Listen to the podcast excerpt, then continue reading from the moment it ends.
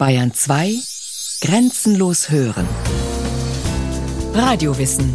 Montag bis Freitag kurz nach 9 und Montag bis Donnerstag kurz nach 15 Uhr. Die sogenannte Auschwitz-Lüge und ihre Protagonisten eine dreiste Geschichtsfälschung, mit der unser heutiger Studiogast auch schon zur Genüge zu tun gehabt hat, Barbara Distel.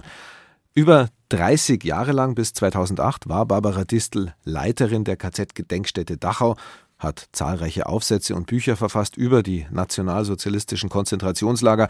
Man kann schon fast sagen, dass sie ihr Leben dem Kampf gegen das Vergessen, Verdrängen und Verleugnen gewidmet hat. Wir haben uns vor der Sendung mit ihr unterhalten. Grüß Gott, Frau Distel. Grüß Gott, Herr Maaßen. Frau Distel, Sie haben in den 60er Jahren die KZ-Gedenkstätte Dachau maßgeblich mit aufgebaut haben Sie später als Leiterin über Jahrzehnte geprägt. War die Leugnung der nationalsozialistischen Verbrechen damals in den Anfangsjahren, der Krieg war ja erst ein paar Jahre vorbei, verbreiteter, präsenter als heute? Die Arbeit der Gedenkstätte war von Anfang an von Leugnen der Verbrechen begleitet. Für Dachau war im Wesentlichen die Nationalzeitung das Sprachrohr der Rechtsextremisten und die vor allem in Bezug auf Dachau das dortige Krematorium und die Gaskammer zum Anlass genommen haben, das gesamte Projekt als einen großen Schwindel hinzustellen unter dem Schlagwort der Gaskammerschwindel von Dachau die Nationalzeitung von Dr. Gerhard Frey. Genau, der, ja jahrzehntelang eine unheilvolle Rolle gespielt hat, ja auch später noch in der Partei aktiv war und nun, glaube ich, vor kurzem verstorben ist. Heute leben nur noch wenige Täter und die, die noch leben, sind mittlerweile alle so um die 90 Jahre alt, wenn nicht noch älter. Damals in den 60er Jahren war ja die bundesdeutsche Gesellschaft, man kann sagen, durchsetzt mit Altnazis. NS-Täter gab es in der Politik, in den Universitäten, der Justiz auch in Polizei, Militär und Geheimdienst, waren die Auseinandersetzungen um die, wie es damals hieß, jüngste Vergangenheit deshalb auch umso schärfer? Also die Auseinandersetzungen waren nicht so scharf, es wurde eben einfach negiert. Das Anliegen der Überlebenden war sozusagen, oder die ehemaligen Konzentrationslager waren sozusagen die Schmuddelgeschichte und die Schmuddelecke, mit dem man nichts zu tun haben wollte und mit dem man sich auch nicht auseinandergesetzt hat. Und es hat Jahrzehnte gedauert, bis diese Geschichte sowohl von den Historikern wie von der Gesellschaft aufgegriffen wurde, untersucht wurde und eine breitere öffentliche Diskussion darüber begonnen hat. Aber am Anfang war es etwas, was absolut am Rand der Gesellschaft war.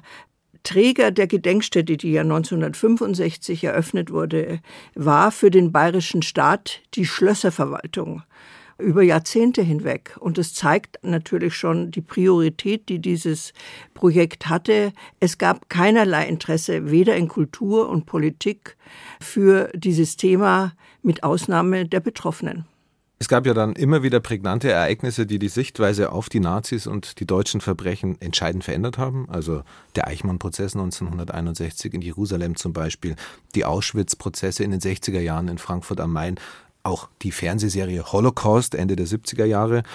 Haben auch Sie damals dann bemerkt, da verändert sich was in der Gesellschaft?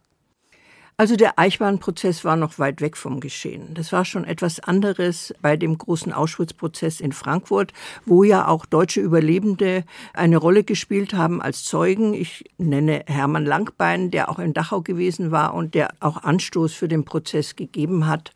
Und die Fernsehserie Holocaust hat in Dachau eine starke Diskussion ausgelöst, weil sie Anlass war, dass das dortige Gymnasium sich mit der Geschichte des Konzentrationslagers auseinandergesetzt hat. Mhm. Also man konnte es wirklich ganz konkret sehen, ja, da passiert was. Anstieg der Besucher, größeres Interesse durchaus. Es gibt ja nicht nur die Auschwitz-Leugner, es gibt ja auch die Relativierer, die die Zahl der Toten runterrechnen zum Beispiel, die bezweifeln, dass die Verbrechen der Nationalsozialisten einzigartig waren und so weiter. Was ist Ihrer Meinung nach noch gerechtfertigt? Wo ist die Grenze zur Leugnung und Lüge dann überschritten? Also ich denke, es fängt schon mit dem Relativieren an, weil es auch immer ein Zeichen der Abwehr ist, dass man sich nicht damit auseinandersetzen will, dass man nicht die harten Fakten zur Kenntnis nehmen will. Und man kann natürlich sagen, die Gesellschaft hat sich geändert, die Fakten sind bekannt und aufgearbeitet, aber ich denke, es bleibt immer noch Aufgabe der gesamten Gesellschaft, auch die Lehren daraus zu ziehen. Und das betrifft vor allem eben auch den gesamten Bereich der Bildung für alle Berufssparten, für die Schulen und für die Erwachsenenbildung genauso. Vielen Dank bis hierhin an unseren Studiogast Barbara Distel. Sie war über 30 Jahre lang Leiterin der KZ-Gedenkstätte Dachau. Und um das KZ Dachau, seine Geschichte und Bedeutung hören wir gleich mehr nach der Musik.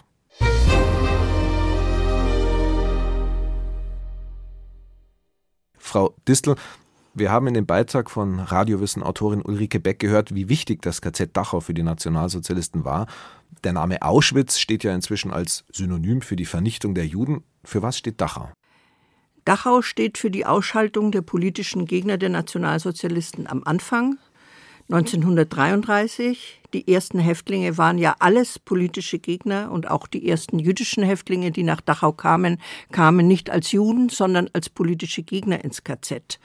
Und man kann sagen, Dachau stand am Anfang des Weges, der nach Auschwitz in die Massenvernichtung geführt hat. Und das KZ-System, was sich dann während des Krieges entwickelt hat, hat sich über ganz Europa gespannt und Dachau war dann auch Teil dieses gigantischen Vernichtungssystems.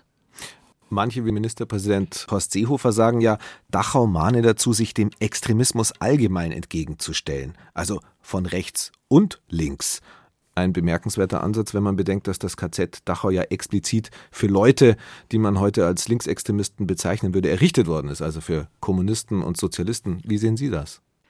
Ja, also ich denke, der Umgang mit den kommunistischen Widerstandskämpfern war immer schwierig für die Bundesrepublik Deutschland und es gab ja da eine weite Schere, wo einerseits diese überlebenden Kommunisten in der Bundesrepublik weiter ja geächtet wurden, kann man sagen, und wo sie andererseits in der DDR zu äh, reinen Heroen stilisiert wurden.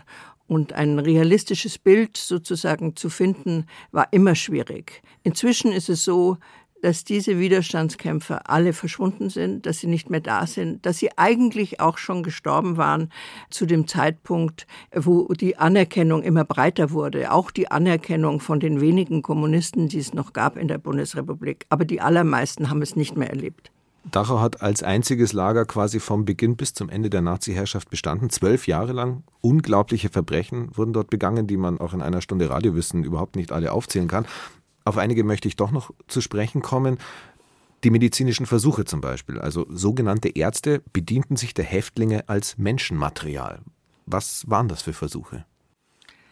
Ja, also in Dachau, auch in anderen Konzentrationslager wurden grausame Experimente von SS-Ärzten an Häftlingen durchgeführt, die zum Teil tödlich endeten, für die Luftwaffe insbesondere, aber auch andere. Und das ist eines der schlimmsten Verbrechen, die im Konzentrationslager Dachau begangen wurden. Es ist weiterhin auch von großer Aktualität denn das Verhalten von Medizinern unter, ja, unter diktatorischen Verhältnissen ist ein Kapitel, was immer auch noch tabuisiert ist. Und wenn man in der Zeitung liest, dass es zum Beispiel in China keinen Mangel an Organen für Transplantationen gibt, weil diejenigen, die zum Tode verurteilt und hingerichtet wurden, dazu sozusagen als Bank dient, aus der man sich bedienen kann, dann sieht man, wie ja, wie das, was die Nazis gedacht und auch ausgeführt haben, auch immer noch als erschreckende Realität an manchen Orten existiert. Es gab auch systematische Erschießungen in Dachau. Ab 1941, kurz nach dem Überfall der Wehrmacht auf die Sowjetunion, wurden dort russische Kriegsgefangene ermordet. Das Kriegsverbrechen ist bis heute wenig bekannt. Warum ist das so wenig im öffentlichen Bewusstsein? Ja, also die äh, Verbrechen an den sowjetischen Gefangenen waren auch lange Zeit nicht Thema weder der Forschung noch der öffentlichen Wahrnehmung. Das hing aber auch mit dem Kalten Krieg zusammen und mit den Überlebenden, den sowjetischen Überlebenden, die hinter der eisernen Mauer verschwunden sind und von denen man nichts mehr gehört hat. Das hat sich erst geändert nach den Veränderungen in Osteuropa, als dann nach 1989, also zu Beginn der 1990er Jahre, immer mehr Überlebende auch des KZ Dachau sich gemeldet haben und ihre Geschichte eingefordert haben. Sie sind seit fünf Jahren nicht mehr Leiterin der KZ-Gedenkstätte, gehen nicht mehr täglich in Ihr Büro in dem einstigen Wirtschaftsgebäude des KZ direkt neben dem sogenannten Appellplatz. Sind Sie trotzdem noch regelmäßig in der Gedenkstätte und wenn ja, was bedeutet der Ort heute für Sie? Also ich bin nicht mehr regelmäßig in der Gedenkstätte. Ich komme eigentlich sehr selten in die Gedenkstätte, was aber nicht heißt, dass mich dieses Thema noch immer umtreibt. Ich bin in anderen Zusammenhängen durchaus noch mit diesem Thema befasst, auch publizistisch und in beratenden Gremien, aber nicht direkt in Dachau. Insofern habe ich da auch eine gewisse Distanz gewonnen. Vielen Dank an unseren Studiogast Barbara Distel. Sie hat die KZ-Gedenkstätte Dachau in den 60er Jahren mit aufgebaut, war 33 Jahre lang ihre Leiterin und ist bis heute aktiv in der Erinnerungspolitik.